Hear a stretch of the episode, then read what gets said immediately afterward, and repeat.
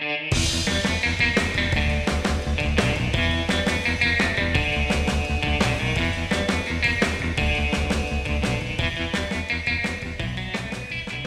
et bienvenue à Quartier Maître. À mes côtés, Maud Choco. Fidèle au poste aux côtés de Julie Paquin pour découvrir avec vous les secrets de la course au stage. Oh, je ne sais pas si c'est vraiment des secrets. euh. Mais tu m'as convaincu en tout cas qu'il y avait bien des choses occultées entourant cette course-là. À commencer par sa mise sur pied, loin d'être celle qu'on peut penser à la lecture de l'entente qui établit les règles du jeu entre les cabinets qui participent. Maintenant, on en sait un peu plus sur la naissance de la course et ses objectifs. Puis on peut comprendre que c'est un processus qui doit coûter très cher au cabinet en termes autant d'argent investi qu'en termes de temps consacré par les avocats de chaque bureau participant.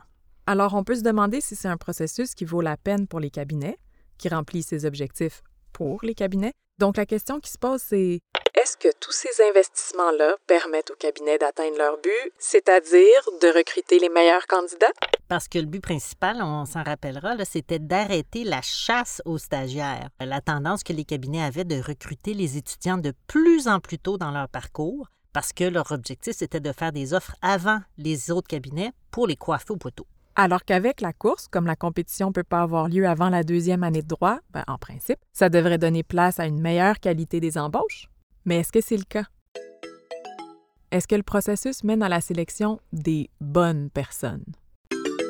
C'est une question complexe parce que, comme tu dis, le but de structurer le recrutement, c'est oui d'éviter d'embaucher trop tôt et donc de se tromper en embauchant un stagiaire, mais c'est aussi et surtout d'embaucher tous en même temps. Ce qu'on veut, d'abord et avant tout, c'est égaliser les chances des cabinets d'embaucher les quelques candidats vus comme exceptionnels, donc ceux que tout le monde veut embaucher.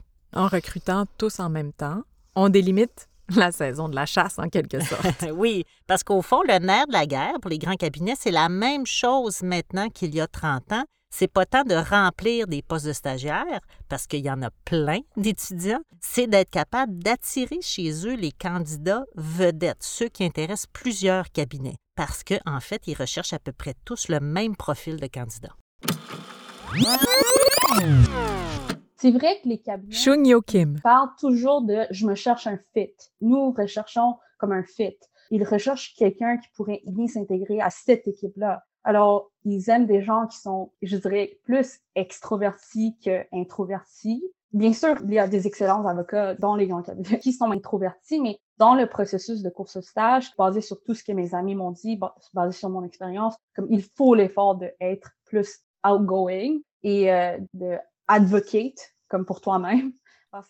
Maître Chana Chafaille-Parent. Les candidats qui font tout. C'est ceux qui sont bons dans tout. C'est ceux qui ont des bonnes notes, mais peut-être pas les meilleures notes parce qu'ils sont aussi impliqués dans tout. Il y a une portion physique, là, elle est vraie, c'est réel. Puis chez les filles, c'était souvent désigné, nous autres à l'époque, je ne sais pas si ça se dit encore, mais à l'époque, c'était souvent décidé par l'expression être. T'sais, si t'étais là, ça c'était une qualité qui allait t'amener loin. Être comme sympathique, puis bien se présenter. C'est aussi une expression qui revenait. T'sais. Elle, elle se présente bien, ou lui se présente bien. Ça, ça veut dire qu'il est beau. Personne ne le dit, mais pas beau, mais c'est ça pareil. Mais tu sais, Julie, le fait que les grands cabinets recherchent à peu près tous le même profil, c'est tout à fait logique quand on y pense. Parce que dans un grand cabinet, tout le monde est recruté en fonction d'une seule trajectoire de carrière, c'est-à-dire devenir associé. Et pour devenir associé, il faut non seulement être un bon juriste, mais aussi, euh, ben, et peut-être surtout, être un bon vendeur. Quelqu'un qui va aller chercher des clients puis faire rentrer de l'argent dans le cabinet. Alors oui, tout le monde veut quelqu'un qui performe bien à l'école, ça c'est comme le critère de base mais ça prend aussi du monde qui va être agréable à côtoyer au quotidien. Parce que travailler dans un gros bureau, ça implique de travailler beaucoup, beaucoup, mmh. beaucoup d'heures. C'est adopter un mode de vie. Et les collègues, ça devient aussi comme une deuxième famille. Et ça prend aussi quelqu'un qui se présente bien, là, entre guillemets, qui est à l'aise en société, qui est capable de nouer des relations, de se faire valoir, bref, de développer des affaires. Oui, puis il faut être capable de démontrer qu'on va être capable de faire tout ça à quoi? 20 ans, avec même pas deux ans de droit derrière la cravate ou le petit chemisier blanc. Tout ça pour dire que dans la course au stage, il n'y a pas juste les étudiants qui courent, il y a les cabinets aussi. Et ça, c'est un élément fondamental pour comprendre le fonctionnement et la place de la course dans les facultés. Tu reviens à cette idée que la course du côté des cabinets Elle a le même but qu'avant que la course soit créée, je veux dire la course officielle, c'est-à-dire être le premier choix des candidats les plus convoités. Mhm, oui, et ça, ça explique beaucoup de choses en ce qui concerne les investissements que les cabinets sont prêts à faire durant la course et l'impact qu'elle a sur les facultés. Parce que pour attirer les meilleurs, entre guillemets, il faut que les cabinets s'assurent que les candidats dits exceptionnels les connaissent et leur envoient leur candidature et ils vont faire beaucoup d'efforts pour avoir le plus de visibilité possible dans les facultés. Ouais, pour se faire connaître et se vendre auprès des étudiants. Par l'intermédiaire notamment des associations étudiantes et aussi des centres de développement professionnel. Jennifer Nadon, directrice du Centre de développement professionnel de l'Université d'Ottawa. J'ai l'impression que les cabinets ou, les recruteurs qui travaillent pour ces cabinets-là ont, ont, quand même énormément de pression de leur côté de recruter le meilleur talent, donc les meilleurs étudiants, euh, peu importe leur définition de meilleur. Donc, pour ce faire, oui, ils vont nous contacter, ils vont nous demander euh, pour nos idées sur des moyens qui peuvent parler à nos étudiants, qui peuvent être exposés à nos étudiants, qui peuvent euh, augmenter leur visibilité auprès d'eux, soit à travers des sessions d'information où ils vont être membres d'un panel sur un sujet quelconque, euh, soit en organisant un 5 à 7 ou un autre événement de réseautage auquel euh, nos étudiants participeront, soit à travers les commandites. Et c'est sans compter les locaux qui portent leur nom, les bourses ou les prix aussi. Chaque bureau essaie d'occuper le plus de place possible dans les facultés. Et ça, ça fait que les étudiants se retrouvent sollicités par les cabinets dès le début de leurs études. Les événements qui vont mettre en scène les grands cabinets de la course vont se succéder à un rythme effréné jusqu'au matin des offres de leur deuxième année d'études. Et il faut comprendre que tous ces événements-là, ils ont leur importance. C'est pas juste des séances d'information anodines. Ces événements-là, que ce soit des cocktails, des conférences, des ateliers, etc., mm. et ainsi de suite, ça fait partie intégrante du processus de recrutement. Donc, le but pour les cabinets, oui, c'est d'informer les étudiants des possibilités de stage, mais aussi et surtout de vendre le cabinet. Tout à fait. Un autre objectif aussi, ça va être de faire du repérage chez les étudiants. Mmh. Sonia Lemay-Naït. Bien honnêtement, moi, j'allais à certains événements parce que je voulais absolument me faire remarquer. Je voulais qu'on voit. Je posais des questions, puis je voulais vraiment qu'on voit, OK, bon, ben, je suis intéressée. Il y a ça aussi. Est-ce que les étudiants vont nécessairement là pour en savoir un peu plus sur le cabinet plutôt que de charmer le cabinet, si je peux dire ça comme ça. Et il y a cette J'ai compris rapidement. Maître Chana Chafaï parent. que j'avais avec les gens et par la suite quand je suis en pratique, ben, j'ai compris que c'était vrai cette perception là qui vont vraiment faire des premières rencontres avec des étudiants pour identifier des étudiants intéressants. Donc, ces événements-là, bien qu'on les fasse sans pression, il y a une portion de la réussite qui vient des contacts qu'on fait dans ces événements-là c'est ce que j'ai constaté. Les bons contacts qu'on fait là, il faut s'en servir après pour voir si ça va fonctionner. C'est pas tout le monde qui est au courant aussi, puis c'est pas euh, toujours simple de naviguer à travers ça. Donc, pour les cabinets, l'idée, c'est de permettre d'identifier des candidats intéressants avant même la réception des candidatures et d'inciter ces candidats-là qui ont été repérés à poser leur candidature au bureau. Et ce repérage-là, ben, il permet aussi d'associer un nom et un visage au moment du tri des CV, parce qu'un cabinet, bien, ça peut recevoir plusieurs centaines de CV. Donc, on reçoit plein de CV, il faut faire un tri. On a déjà parlé de l'importance des notes. Mais à note équivalente, il faut trouver un moyen de distinguer entre les dossiers des candidats. Et le réseautage qui est fait pendant les événements, bien, il sert notamment à ça.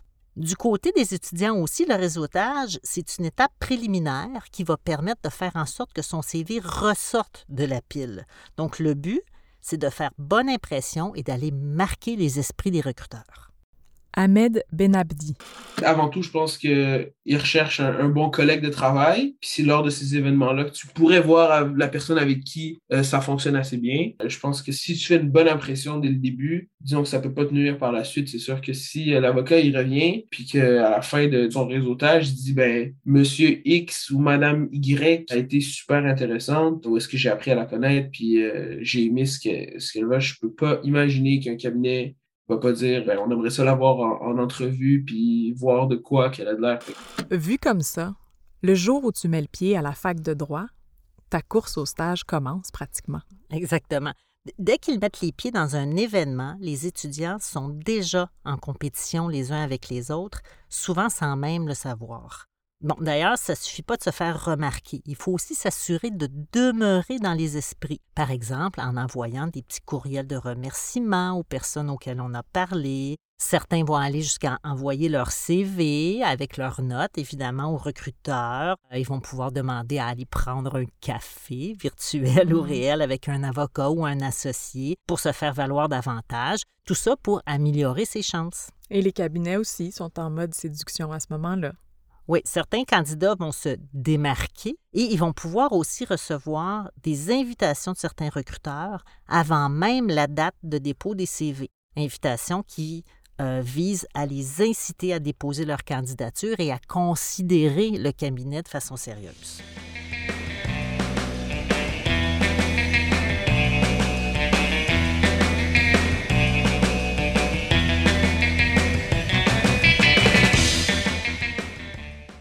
Le marketing est efficace parce que typiquement, les cabinets reçoivent tous beaucoup plus de CV que le nombre de postes qu'ils ont besoin de combler. Beaucoup, beaucoup plus. Bien, c'est pour ça qu'ils se retrouvent à devoir consacrer pas mal de ressources au tri des CV au départ. Hein. Si on prend un cabinet, moyen, disons, ça peut facilement recevoir entre 100, 200 CV. Un gros cabinet, on va aller à 400, 500, peut-être même 600 CV. Hum. Alors, supposons un grand cabinet qui a 10 postes à pourvoir, qui reçoit tous ces CV-là, bien, ça en fait beaucoup de candidatures à éliminer. Et là, le cabinet, pour cette dizaine de postes-là, bien, il va peut-être convoquer quoi, une centaine de candidats en première entrevue, réduire peut-être autour de 50, 60 en deuxième pour arriver à la fin avec une shortlist de peut-être 3-4 candidats par poste. Et là, c'est ces candidats-là qui vont passer à la dernière étape de sélection.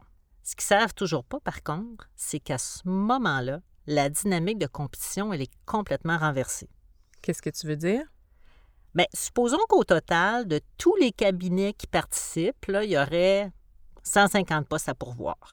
À la troisième ronde, on va inviter, j'ai dit, 3-4 étudiants par poste. Ouais. Bien, en pratique, on n'aura pas 450 ou 500 candidats qui vont être présents à cette troisième étape-là. On va plutôt avoir à peu près les mêmes 150 candidats Hmm. parce que la plupart des candidats vont être sélectionnés par plus qu'un cabinet. Oui. Et certains vont même être très sollicités par les bureaux. Hein? À ce stade-là, la chance d'avoir au moins une offre est vraiment bonne. Oui, oui, exactement. Et donc, il y a vraiment un renversement du rapport de force en faveur des candidats qui ont été repérés. Et là, c'est rendu autour des cabinets de les séduire. Et ça, c'est le but principal de cette troisième ronde de sélection. Et j'ai nommé les événements sociaux. Souper dans des grands restaurants de luxe, sorties au musée avec cocktail, un cocktail plus informel au bureau, match de hockey. Ah. Il n'y a que la limite à l'imagination pour restreindre ce que les cabinets déploient comme effort à cette étape-là. Oui, exactement, parce que c'est une étape cruciale pour les cabinets. Le but ici, c'est d'impressionner les candidats. Chung Yo Kim. Le troisième ronde, je me souviens qu'un cabinet, c'était à un établissement très exclusif, que tu dois être membre pour que tu puisses avoir accès aux facilités. Donc, euh, c'est ça, c'était très impressionnant et c'est des beaux soupers avec du vin disponible à volonté. Bien évidemment, tu peux, tu veux pas trop boire parce que c'est, ça reste toujours une entrevue et il faut rester professionnel, mais euh, Ces événements-là, ça permet aussi de voir comment ils pourraient se comporter avec des clients, par exemple, et pendant les soirées à venir avec leurs futurs collègues. Oui, et ça permet aussi de tâter le terrain auprès des candidats pour voir quel cabinet les intéresse vraiment. Parce que un des buts pour les cabinets, c'est d'éviter de gaspiller une offre. Oui, parce qu'à la fin, il y a certains candidats qui sont très recherchés, comme on disait, on le sait, qui vont recevoir plusieurs offres, sauf que chaque candidat a le droit d'en accepter seulement une. Et ça crée pas mal d'incertitudes chez les cabinets. C'est pas évident de faire le bon nombre d'offres pour arriver à la fin avec le bon nombre de oui pour les stages confirmés. Donc, si le bureau a 10 postes et qu'il fait juste 10 offres et que certaines offres sont refusées, ben c'est pas les 10 postes qui vont être comblés. Mais le bureau peut pas non plus prendre trop de risques puis faire, par exemple, 20 offres tout d'un coup qui est victime de son succès marketing et que 16 des 20 candidats acceptent. Le bureau se retrouve avec 6 candidats de plus que sa cible. Ça, Mhm. c'est déjà vu. D'où l'intérêt, justement, de sonder le terrain auprès des candidats pour faire le bon nombre d'offres et surtout aux bonnes personnes. Ouais. Mais pourtant, il me semble que l'entente vise spécifiquement ces situations-là. C'est écrit que, et je cite, est prohibée toute question hypothétique visant à connaître, avant la formulation d'une offre d'embauche, la réponse d'un étudiant à une offre d'embauche qui pourrait éventuellement lui être formulée. Ah oui, mais ça, c'est pour ça qu'il faut être subtil pour pouvoir évaluer la situation sans poser ces fameuses questions hypothétiques. Et là, les événements sociaux, c'est un moyen privilégié pour évaluer l'intérêt des candidats. Pourquoi? Parce que tout se déroule sur une très courte période. Donc, tous les événements vont se dérouler sur quelques jours et il s'adonne que les étudiants n'ont toujours pas le don d'ubiquité. Maître Chana Chafaï-Parent. Mais c'est un peu à la troisième étape, dans le fond, que cette réalité-là, a survient. Parce que les cabinets font tous leur souper ou leur activité en même temps, ou presque. Donc là, ben moi, exemple, j'avais été invitée à des activités, puis là, ben, c'est là que faut comme que tu commences à choisir. Ou que tu essayes de, de, te sortir en disant je vais aller aux deux. Ça, ça arrive. C'est très stressant pour les étudiants parce que des fois, exemple, euh, le même soir, tu as euh, Fasken et McCarthy qui font un souper. Ben là, euh, l'étudiant, ben, il va appeler la directrice du recrutement. Puis il va dire, ben là, je t'ai invité aux deux, j'aimerais ça faire les deux. Est-ce que c'est possible? Est-ce que ça vous dérange? Toi, comme étudiant, tu t'es pas nécessairement équipé pour parler puis gérer tout ça. Ben, il faut soit que tu prennes une décision ou soit que tu fasses un peu des deux, puis que ça risque de te préjudicier. Tu sais pas si ça va te préjudicier. J'ai aussi entendu parler d'un système de mentorat ou buddies par lequel on jumelle les candidats qui ont été sélectionnés pour être passés en entrevue avec des jeunes avocats du cabinet. Oui, ça existe. Ça peut avoir l'air super généreux de la part des cabinets, mais en fait, c'est pas vraiment désintéressé. J'en ai parlé avec euh, la professeure Chafaï-Parent souvent un jeune avocat ou un stagiaire va te contacter, euh, il va être ton mentor à travers le processus. Donc là, toi, quand tu fais exemple avec qui tu passes en entrevue, euh, tu as des questions sur qu'est-ce qu'on va me demander. Ben là, tu as une personne de référence au bureau que tu peux appeler. Ces gens-là, ben, leur rôle il est double. C'est de t'informer puis de t'aider. Mais eux, ben, on leur pointe les super bons candidats. Puis leur job, c'est de les, de les accrocher pour qu'ils viennent. Parce qu'il y a tout ce jeu-là qui est double. Les cabinets, eux, ils veulent convaincre les bons candidats, puis ça joue dur quand même euh, à ce niveau-là, parce que les bons candidats, ils ont des offres partout. Ça a l'air surprenant, mais les, les bureaux, ils savent pas mal à qui ils vont faire des offres dès le début ça va vite, là, parce qu'avec tous les événements et tous ceux qui viennent à tous les événements, qui ont envoyé des courriels aux avocats, qui ont posé plein de questions déjà, euh, la personne qui est, exemple, le VP professionnel de l'association étudiante, cette personne-là, tu sais, souvent, on va y mettre un bon mentor quand on a un bureau parce qu'on on veut qu'elle sache, qu'on veut qu'elle vienne euh, à notre bureau. Donc, le mentor, ben, son rôle, est d'aider, mais il est aussi de, convaincre le temps venu. Donc, le mentor est aussi impliqué dans le recrutement. Exactement. Il a son mot à dire sur ses mentorés également. Il peut pousser en faveur de quelqu'un, comme l'inverse, et il va essayer de déterminer dans quelle mesure le candidat est intéressé ou non par le cabinet, et là, il va relayer l'information. Hmm. C'est comme des jeux de coulisses jusqu'au moment des offres.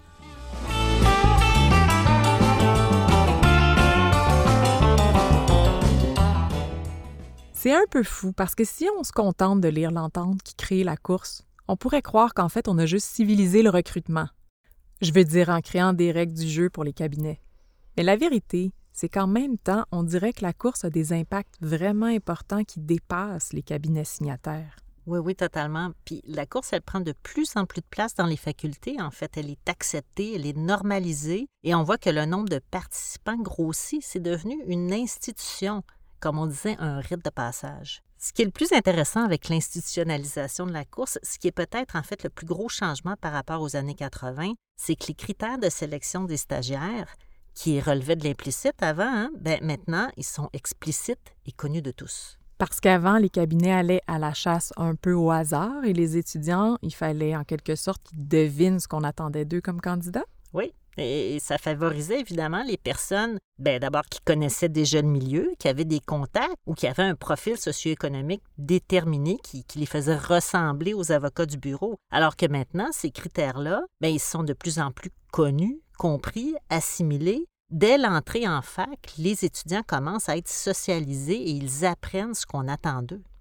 À jouer le jeu, le rôle du parfait stagiaire. Ben oui, donc, les candidats apprennent la bonne façon de se présenter, comment répondre aux questions, se comporter, donner la main, s'habiller, pour apparaître comme le genre de personne que les cabinets recherchent, c'est-à-dire essentiellement une espèce de clone des stagiaires antérieurs. Ces stagiaires antérieurs qui sont d'ailleurs ceux-là même qui les passent en première entrevue, puis qui vont évaluer leur fit avec les gens en place. Ce qui me ramène à ma question de départ. Est-ce que le processus permet vraiment d'embaucher les bonnes personnes, puis je le mets en guillemets, là, mais les bonnes, ou ça permettrait pas plutôt d'embaucher les personnes qui jouent le mieux le rôle qu'on leur demande de jouer? Bien, pour répondre à la question, il faudrait savoir dans quelle mesure il y a une différence entre les deux. Hein? Ouais. Ce qui soulève une autre question. Si tout le monde consent à jouer le jeu et y trouve son compte, c'est quoi le problème? Ça se discute. Hum, un aspect à considérer, je pense, c'est l'efficacité du système en termes de gestion des ressources humaines. Si on regarde les taux de rétention des stagiaires à long terme dans les cabinets, c'est-à-dire le nombre de stagiaires qui vont effectivement devenir associés, parce que c'est la voie qu'on fait miroiter, comme tu l'as dit à un moment donné, on peut se dire que le recrutement ne fonctionne pas. Parce Mhm. que c'est une infime minorité de stagiaires qui va finir par atteindre le poste pour lequel ils ont été sélectionnés au départ, soit devenir associés. Oui, en théorie. Mais tout le monde sait que les cabinets fonctionnent comme ça. Il peut pas y avoir plus d'associés que d'avocats ou de sociétaires, comme certains bureaux les appellent. C'est pas rentable. C'est clair que déjà après le stage, c'est pas tous les stagiaires qui vont être gardés. Ceux qui font pas la job, ça prendra pas de temps que le bureau va les remercier. Selon les bureaux, euh, plus ou moins doucement et avec plus ou moins d'aide pour se replacer ailleurs. Après, dans ceux qui vont commencer à pratiquer comme avocat, c'est évident que la majorité va pas se rendre au partenariat. C'est voulu et connu dès le départ. La plupart vont quitter en cours de route, soit pour un autre bureau, soit pour un contentieux, soit pour pratiquer à leur compte ou pour arrêter et faire carrément autre chose. Donc, ceux qui restent après leur stage, en devenant avocat dans le cabinet, bien, ils vont devoir continuer à compétitionner avec les autres pour remplir, dépasser leur cible d'heures facturable, pour se démarquer, être celui ou celle qui va monter dans l'organisation pour éventuellement devenir associé. Mais quand on y pense, du point de vue de la gestion des ressources humaines, c'est catastrophique comme approche. On investit des ressources dans la formation de la main-d'œuvre, puis elle quitte après quelques années. Dans n'importe quel autre secteur, on remettrait le système en question. Ouais, sauf que dans les grands cabinets, la structure organisationnelle est de type pyramidal. C'est ça l'idée. Il faut conserver un certain ratio entre le nombre d'associés et le nombre de juniors, incluant les stagiaires, pour que le modèle économique fonctionne. Ce qui revient à dire qu'en pratique, c'est évident que le but, c'est pas de garder tous les stagiaires et de les faire progresser au rang d'associés. Il faut des départs pendant le parcours. Donc, la course, non seulement elle commence pas avec le dépôt de la candidature, mais elle finit pas au moment d'accepter l'offre de stage. Maître Chana Chafaille-Parent. Quand tu es en grand cabinet versus les autres bureaux, ben, tes premiers clients, c'est les avocats. Puis c'est super dur la course au stage, mais quand tu rentres en bureau après faire ta place, tant qu'à moi, c'est encore plus dur d'être capable de faire ton développement d'affaires à l'interne. Fait que c'est sûr que ce lien-là que tu développes avec les avocats plus seniors, ben, il est nécessaire pour ton développement professionnel, pour ton embauche après ton stage, mais aussi pour ton développement plus tard parce que faut que tu en aies des associés qui te donnent des dossiers. Ça, c'est pour ça que ce fit-là est si important. Il est nécessaire même pour que les gens t'apprécient assez pour te donner du travail puis que ça fasse boule de neige. Fait que ça, euh, on prend clairement pas la mesure de ça quand on fait le processus. En fait, c'est même pas une vraie épreuve avec une médaille à la fin. C'est plus comme une course de qualification qui donne le droit de participer à la vraie épreuve, qui va mener à être embauché, puis ensuite, peut-être un jour à devenir associé. Oui, puis ça, c'est quelque chose qui est de plus en plus connu des étudiants. Et, et d'ailleurs, c'est documenté partout, pas juste au Québec. Là. On voit qu'une bonne proportion d'étudiants qui choisissent de faire la course ou son équivalent ailleurs euh, vont le faire pour les bénéfices à court terme, comme des conditions de travail ou une porte d'entrée vers d'autres carrières, mais sans avoir vraiment comme plan ou intention de faire carrière à long terme dans le cabinet. Il y en a aussi plusieurs qui critiquent vertement la course à cause de ses effets néfastes comme le stress, l'obsession des notes, le fait qu'elle prend toute la place puis que ça empêche d'autres plans de carrière d'être mieux connus. Et aussi du côté des cabinets, parce que c'est pas tous les cabinets qui sortent gagnants de cette course-là. Il faut dire que les choses changent dans la structure des cabinets, très lentement, mais quand même. Tant que la structure pyramidale prévaut, ça fonctionne, ça se justifie. Sauf que si le modèle change, est-ce que les cabinets n'auront pas intérêt à revoir par la même occasion les modes de recrutement? Et ça, c'est sans compter tous les cabinets qui ne participent pas à la course, mais qui sont quand même touchés par elle, parce que c'est une institution qui est contrôlée par une petite minorité d'employeurs, mais qui a un effet structurant sur toute l'industrie et sur les facultés et sur les associations étudiantes. Ouais, mais pour parler de tout ça, il nous faudrait une autre saison de quartier maître. Hmm, ça, c'est une bonne idée. Mhm.